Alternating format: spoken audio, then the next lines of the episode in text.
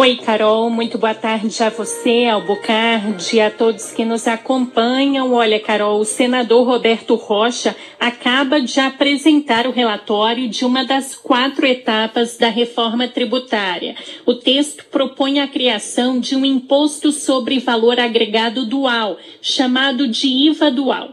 Nesse modelo, haverá o IVA federal que vai, que vai unificar o PIS e o COFINS na chamada Contribuição Social sobre Operações com Bens e Serviços, a CBS, e o IVA subnacional, unificando o ICMS dos estados e o ISS dos municípios, chamado aí de Imposto sobre Bens e Serviços, o IBS.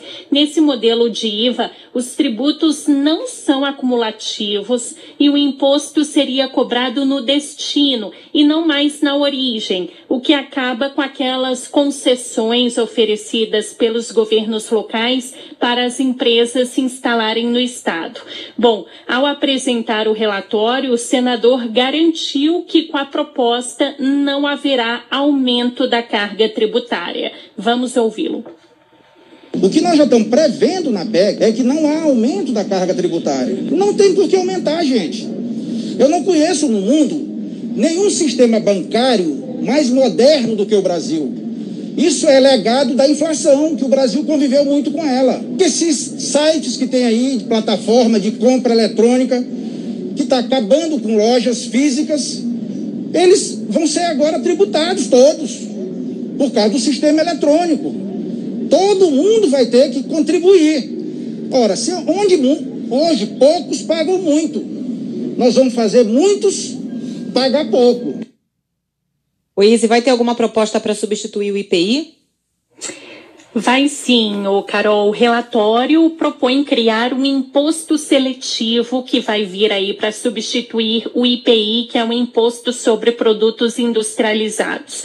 Nesse caso, o imposto seletivo seria cobrado para produtos considerados prejudiciais à saúde ou ao meio ambiente, mas teria ainda que ser regulamentado por uma lei ordinária. O presidente do Senado, Rodrigo Pacheco, disse que o calendário agora da apreciação da PEC pertence à Comissão de Constituição e Justiça, que vai debater a proposta e quando ela for liberada para o plenário, Pacheco firmou o compromisso de pautar logo o tema, mas ele disse que a aprovação ou não depende do andamento dos trabalhos e frisou que a reforma tributária é importante para o país.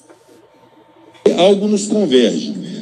Todos entendem que o sistema tributário brasileiro não é bom, que precisa ser modificado porque é muito complexo, muito burocrático, difícil de compreender, afugenta investidores. E nós precisamos apresentar uma proposta de alteração disso. E é isso que vai ao encontro da PEC 110. É o que minimamente se conseguiu de convergência entre estados, Distrito Federal, a maioria dos municípios, o setor produtivo e boa parte dele, em que se compreende a unificação tributária de impostos como uma medida adequada para a simplificação. A aprovação ou não esse ano vai ser consequência daquilo que nos dedicarmos e por parte da presidência do Senado há essa dedicação, entendendo que a reforma do sistema tributário é muito importante para o país. A expectativa é que a proposta seja votada logo na Comissão de Constituição e Justiça ainda neste mês de outubro, para depois seguir aí para o plenário. Bom, apesar de inicialmente terem sido contra o IVA dual, representantes de estados e também de municípios fizeram um ato na presidência de apoio à reforma. Eles queriam um único imposto que unificasse todos os tributos sobre o consumo, mas acabaram aceitando o imposto dividido. O presidente da Confederação Nacional dos Municípios, Paulo Zilkov, Zilkowski disse que a proposta não impõe perda de arrecadação de nenhum tributo. Bom, para conseguir o apoio da equipe econômica, foi retirada uma exigência da União de bancar os fundos de desenvolvimento regional. O valor seria na ordem de 480 bilhões de reais em 10 anos. O Fundo de Desenvolvimento Regional será financiado por recursos agora do IBS subnacional. Carol.